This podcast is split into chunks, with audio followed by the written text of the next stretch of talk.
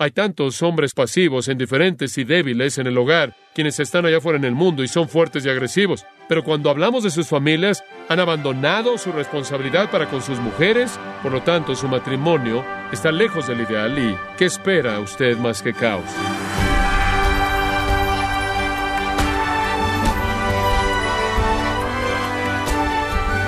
Le damos las gracias por acompañarnos en Gracia a Vosotros con el pastor John MacArthur. Se dice, el hombre y la mujer vienen de distintos planetas, Marte y Venus. Desde luego somos muy diferentes, lo que crea desafíos en el matrimonio. No hay duda que Dios ha diseñado al hombre y a la mujer para diferentes roles en la iglesia y la familia, y al mismo tiempo ser complementarios. ¿Cómo puede su familia vivir en armonía y cumplir con las distintas responsabilidades que Dios ha diseñado? Veamos esto en la serie titulada La familia, con John MacArthur, en Gracia a Vosotros. Efesios capítulo 5. Y comenzando en el versículo 25, tenemos instrucción directa para los maridos. Comenzamos en el versículo 25 con estas palabras, Maridos, amad a vuestras mujeres. Ese es el comienzo. Y Pablo dice, en primer lugar, es un amor sacrificial. Observen el versículo 25, dice así como Cristo amó a la iglesia y se entregó a sí mismo por ella. Es un amor que no conoce tiranía alguna, únicamente sacrificio. En segundo lugar, es un amor purificador. Versículos 26 y 27. Cristo amó a la iglesia lo suficiente como para santificarla. Versículo 26. A fin de presentársela a sí mismo una iglesia gloriosa, que no tuviese mancha ni arruga ni cosa semejante, sino que fuese santa y sin mancha. Usted debe amar a su mujer de tal manera que usted se esfuerza para contribuir a la piedad de ella. En tercer lugar, es un amor que se preocupa, es un amor que cuida. Versículo 28. Así también los maridos deben amar a sus mujeres como a sus mismos cuerpos. El que ama a su mujer, a sí mismo se ama. Ahora, ¿qué significa amar a tu esposa como tu propio cuerpo? Bueno, es un concepto muy simple. Cuidamos de nuestro propio cuerpo, cuidamos de él. Si está enfermo, nos acostamos para que se mejore. Si tiene hambre, lo alimentamos. Si tiene sed, le damos algo de beber. Si está sucio, lo limpiamos. Cuidamos de él, lo alimentamos, le damos ropa, lo confortamos, lo que sea, y esa es la esencia de esto. El punto aquí es atender la satisfacción de necesidades, estar preocupado por satisfacer cada requisito con gran velocidad, con gran devoción. Somos llamados a tratar a nuestras esposas con la misma preocupación que tenemos por nosotros mismos. Ahora observe ahí en el versículo 31, compare este versículo muy importante. Por esto, está citando obviamente ahí de Génesis capítulo 2. Dejará el hombre a su padre y a su madre y se unirá a su mujer y los dos serán una sola carne. Simplemente incluyo esto en este punto porque quiero mencionar algo. Cuando usted se casó se volvió uno, se volvió uno. Entonces, en un sentido, ambos son un cuerpo. Y entonces de regreso en el versículo 28, cuando él dice, deben amar a sus mujeres como a sus mismos cuerpos, debe recordar esto, que cuando ustedes se casaron se volvieron un cuerpo. Y si las necesidades de ella son satisfechas, las necesidades de usted son satisfechas. Si las necesidades de ella no están satisfechas, créame, las necesidades de usted no estarán satisfechas tampoco. Usted debe cuidar de ella como usted cuida de usted, porque son uno en una unidad indivisible, ¿no es cierto? Cuando se casaron se volvieron una carne. Si usted quiere verdadera felicidad en su matrimonio, cuide de su esposa y todas las necesidades de ella con la misma devoción que usted cuida de usted porque son inseparables. De regreso en Efesios capítulo 5, versículo 29, hicimos un comentario breve en esto, quiero ser un poco más específico. Pablo dice, porque nadie aborreció jamás a su propia carne, y no es normal aborrecerse a sí mismo. Usted cuida de usted mismo, eso es normal. Usted cuida de usted mismo con gran preocupación y gran cuidado. Y esa es precisamente la manera en la que usted debe cuidar de su cónyuge. Nadie aborreció a su propia carne, usted la sustenta y la cuida como también Cristo a la iglesia. Entonces, si usted quiere que su matrimonio sea bendecido, debe cuidar de su esposa. Cuando usted sabe que ella tiene una necesidad, usted busca satisfacerla.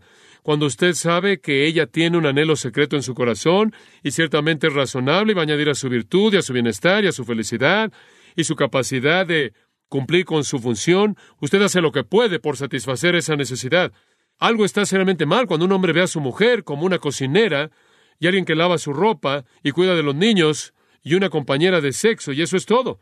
Algo está seriamente mal cuando él la coloca en el lugar de la que gana el pan. Ella es un tesoro que Dios le dio a usted, que debe cuidar, debe sustentarla, cuidarla, para que sea su ayuda amorosa, para satisfacer su necesidad de compañerismo, para satisfacer el deseo físico, para satisfacer el amor, el compañerismo y la amistad y producir hijos en un hogar. Observe esos dos términos en el versículo 29, sustenta y cuida.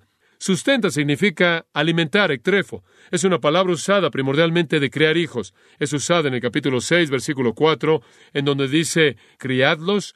Pensamos acerca de criar a nuestros hijos.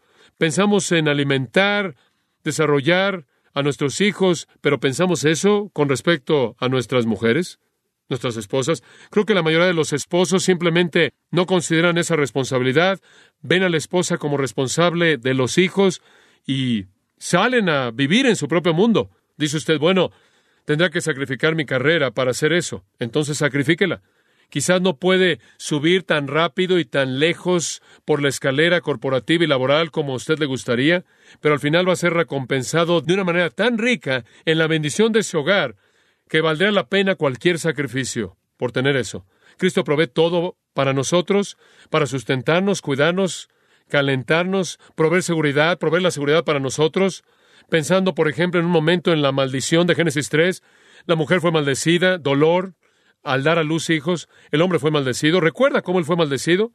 Él iba a ser maldecido al ganarse la vida, ¿se acuerda de eso? Hasta ese punto, como usted sabe, podían comer cualquier cosa, no tenían que trabajar, no había que arar la tierra, no había que cosechar nada, usted simplemente caminaba y recogía todo, no había necesidad de sembrar, simplemente se reciclaba a sí mismo en ese mundo hermoso, precaída, perfecto, y había una abundancia de todo, y lo único que tenía que hacer era estirar la mano y tomarlo. ¿Y después qué sucedió? El hombre pecó y el suelo fue maldecido. Él iba a tener que proveer para su mujer y su familia mediante trabajo duro.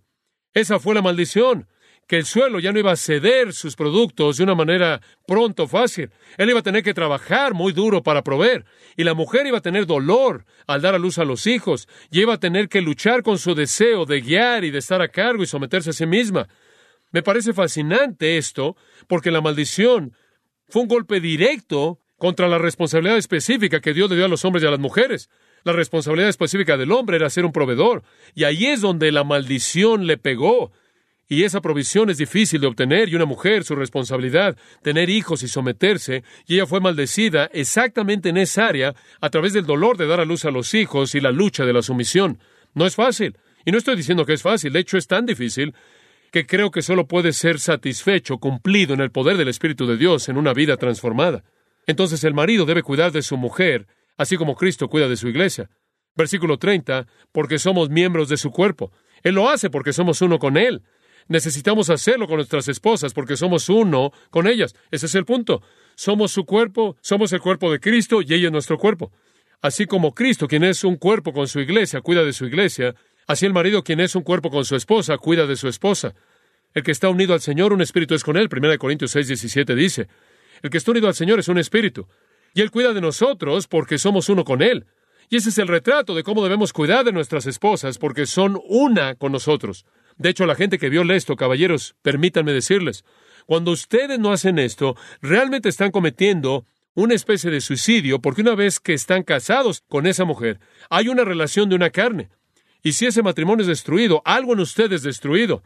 Es perdonable, pero no es reparable. La gracia de Dios es sorprendente. Trae perdón completo para nuestros fracasos, pero no necesariamente usted puede volver a pegar los pedazos. Las cicatrices estarán ahí, siempre. Entonces el modelo para amar a sus esposas, caballeros, es este. Debe amarlas como Cristo amó a la iglesia. ¿Cómo es que él ama a su iglesia? Al entregar su vida por ella, al buscar su santidad y al cuidar de ella de tal manera que todas sus necesidades están satisfechas. Es un amor sacrificial, purificador y que cuida. En cuarto lugar, es un amor inquebrantable. Es un amor inquebrantable. Versículo 31. Por esto, y aquí está una cita de Génesis 2.24, también citado por nuestro Señor en Mateo 19.5. Aquí está la cita de Génesis. Este fue el diseño original de Dios antes de la caída, por esto dejará el hombre a su padre y a su madre y se unirá a su mujer y los dos serán una sola carne. Esta es una unión entre un hombre y una mujer dejando a su familia, creando una nueva unión con una identidad única que es llamada una relación de una carne. Ahora, ¿qué significa una carne?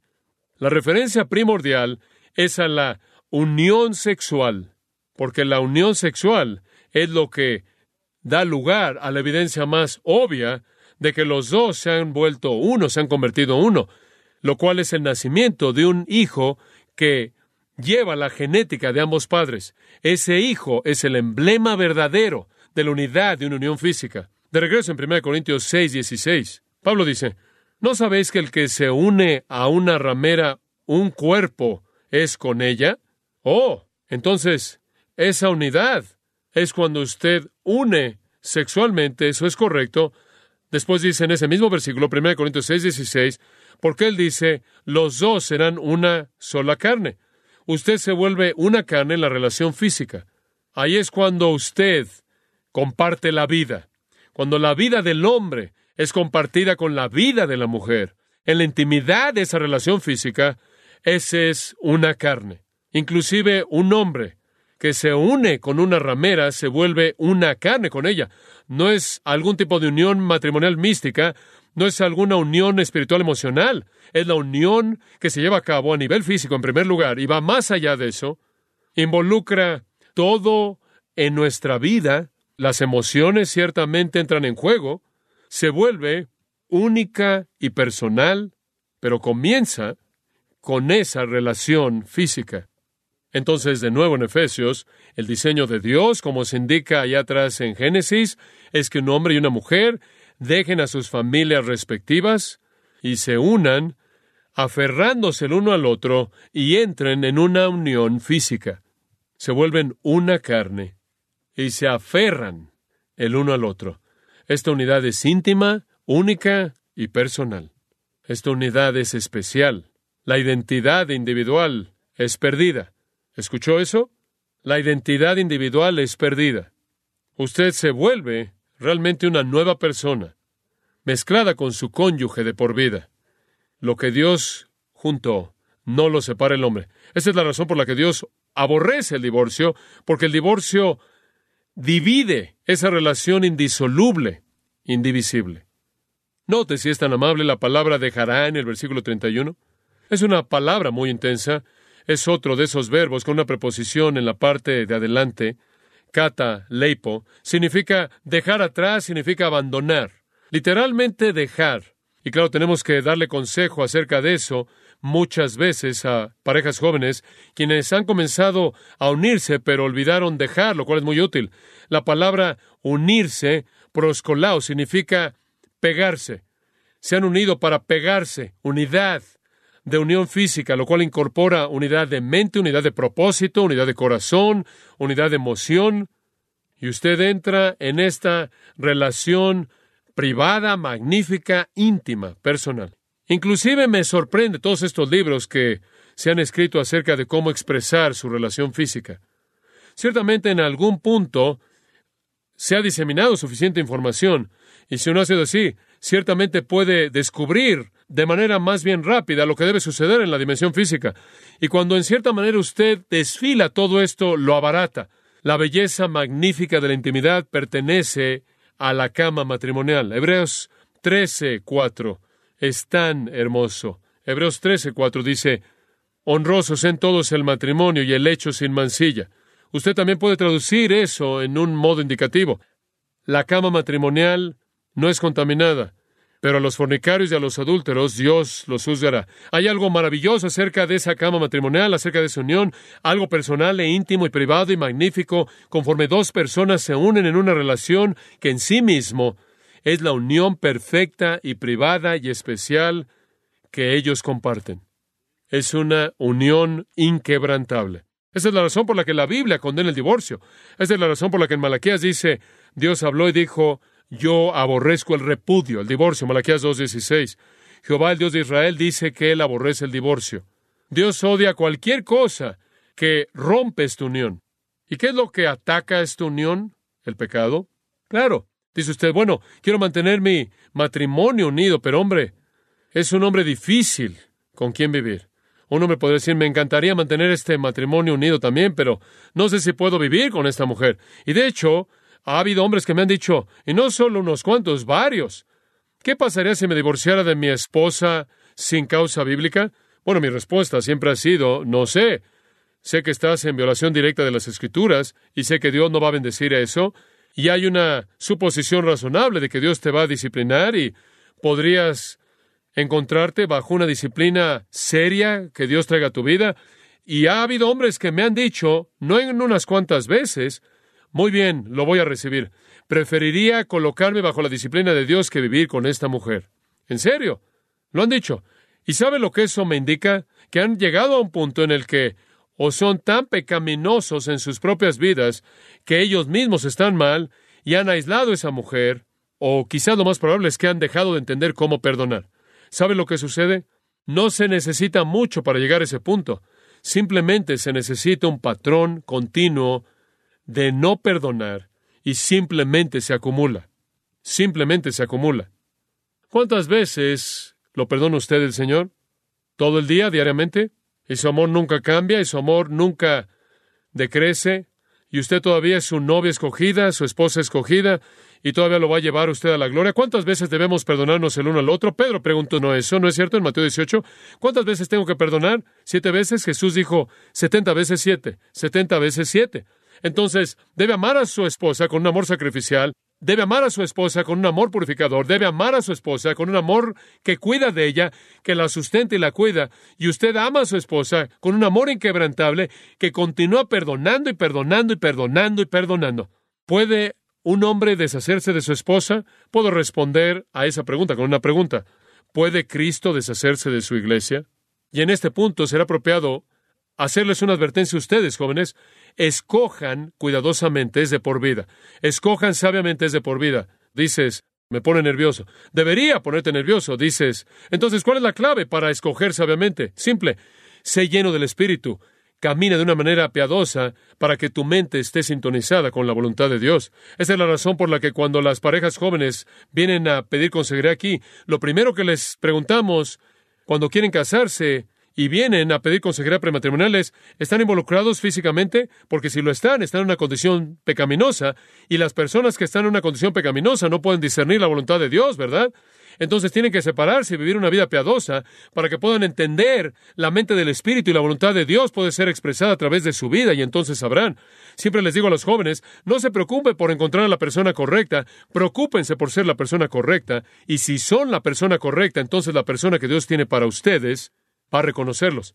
Ahora, ¿qué es lo que buscan? Permítame darle algunas sugerencias. Esto es para aquellos de ustedes que no están casados y saben que es de por vida. En primer lugar, investiguen la reputación de alguien. Proverbios 22.1 dice, el buen hombre es mejor que las riquezas. Investiguen la reputación de alguien. Un buen hombre es mejor que las riquezas. Traten de evitar un proyecto de reclamo y esperen hasta que el Espíritu de Dios haya hecho eso. Oye, todos somos proyectos de reclamación, ¿no es cierto? Pero dejen que el Espíritu de Dios haga eso antes de que entren al paso uno. La idea del matrimonio no es para llevarlo a Cristo o llevarla a Cristo. Creo que eso es lo que estoy diciendo. En segundo lugar, engañosa es la gracia y van a la hermosura, pero la mujer que teme a Jehová, ella será alabada. Encuentra a alguien que adora al Señor de corazón. Busca la reputación, busca un corazón adorador, escucha lo que ellos dicen, porque de la abundancia del corazón, ¿qué? Habla la boca. ¿Cómo es la conversación? Pueden revisar a sus compañeros, sus amigos. ¿Con qué tipo de gente están?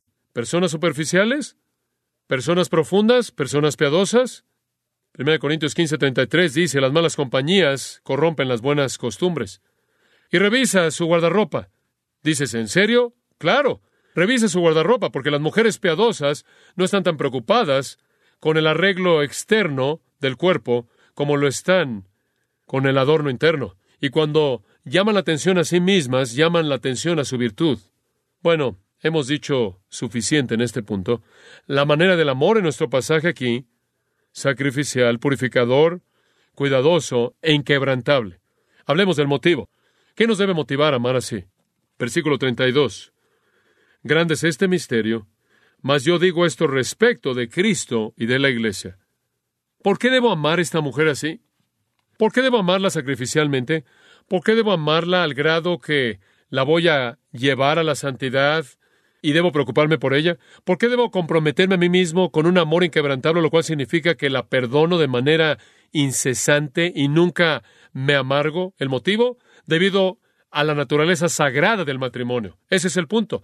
Debido a lo sagrado que es el matrimonio. El matrimonio no es solo el matrimonio, el matrimonio es un misterio.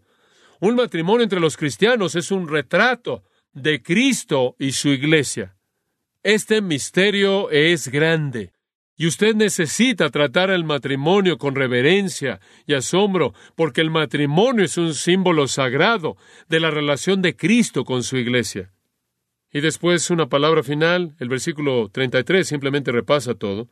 Por lo demás, cada uno de vosotros ame también a su mujer como a sí mismo, y la mujer respete a su marido.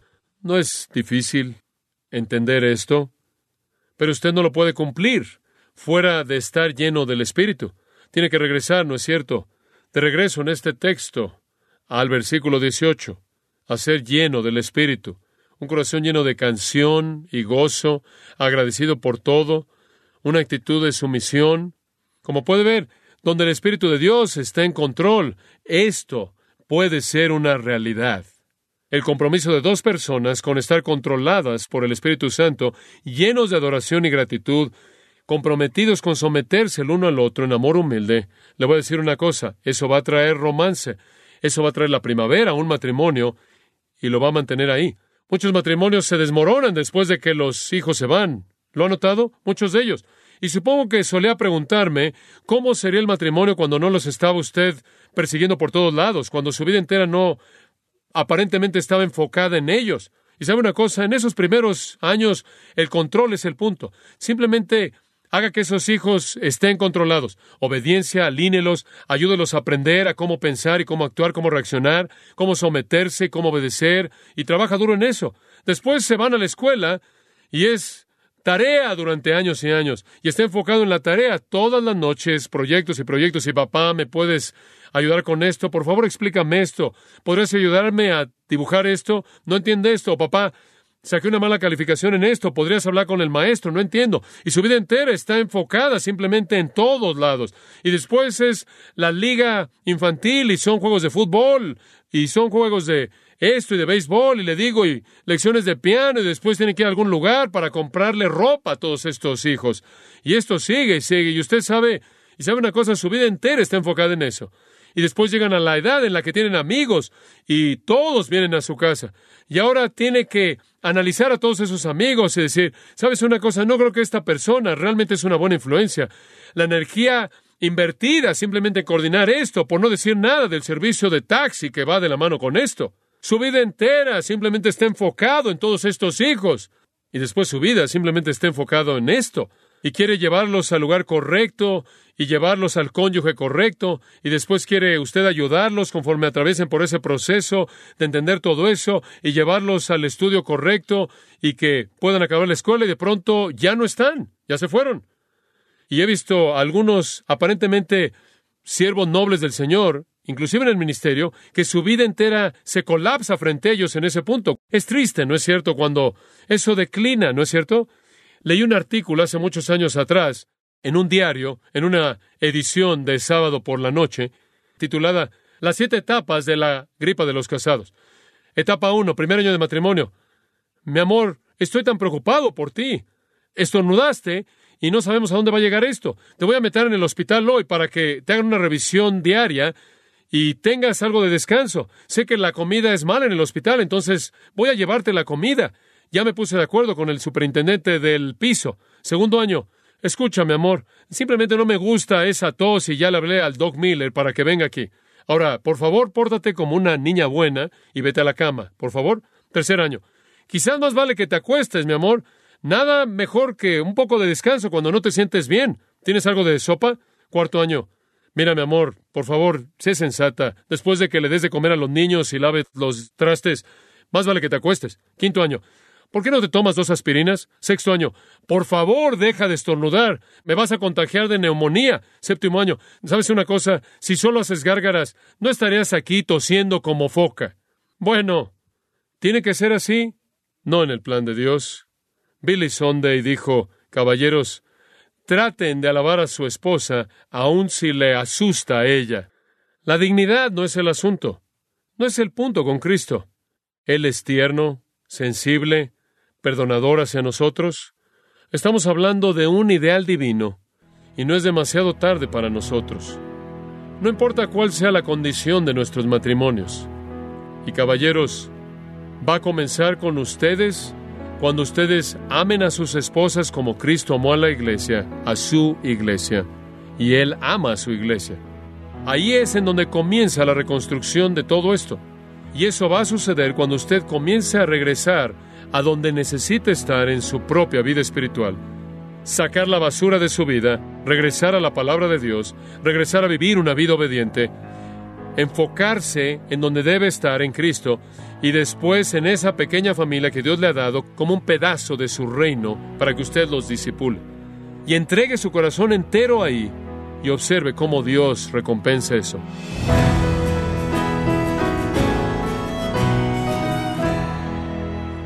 De esta forma ha sido el pastor John MacArthur mostrándonos el patrón de Dios para los esposos en el libro de Efesios y cómo la armonía en el matrimonio es posible al cumplir los diferentes roles designados por Dios, parte de la serie titulada La familia, en gracia a vosotros.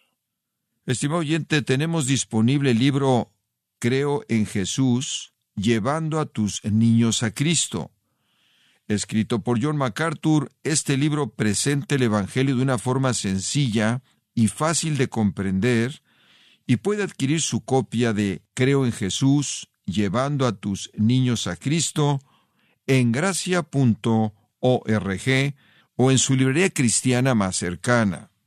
Y también le quiero recordar que puede descargar todos los sermones de esta serie La familia, así como todos aquellos que he escuchado en días, semanas o meses anteriores, en gracia.org. Si tiene alguna pregunta o desea conocer más de nuestro ministerio, como son todos los libros del pastor John MacArthur en español, o los sermones en CD, que también usted puede adquirir, escríbanos y por favor mencione la estación de radio por medio de la cual usted nos escucha en gracia a vosotros. Es importante conocer no solo el país y ciudad de donde usted nos escucha, sino también la radio.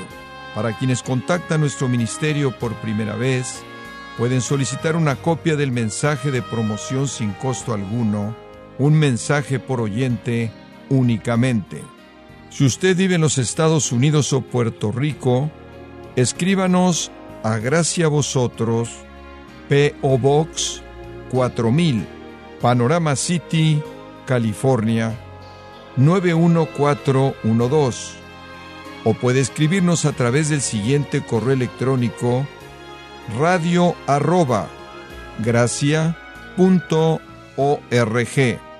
Esto ha sido todo y en nombre de John MacArthur y del personal de este organismo, queremos darle las gracias por su tiempo y sintonía, invitándole para que nos acompañe en la próxima edición y juntos desatar la verdad de Dios un versículo a la vez, aquí en Gracia Vosotros.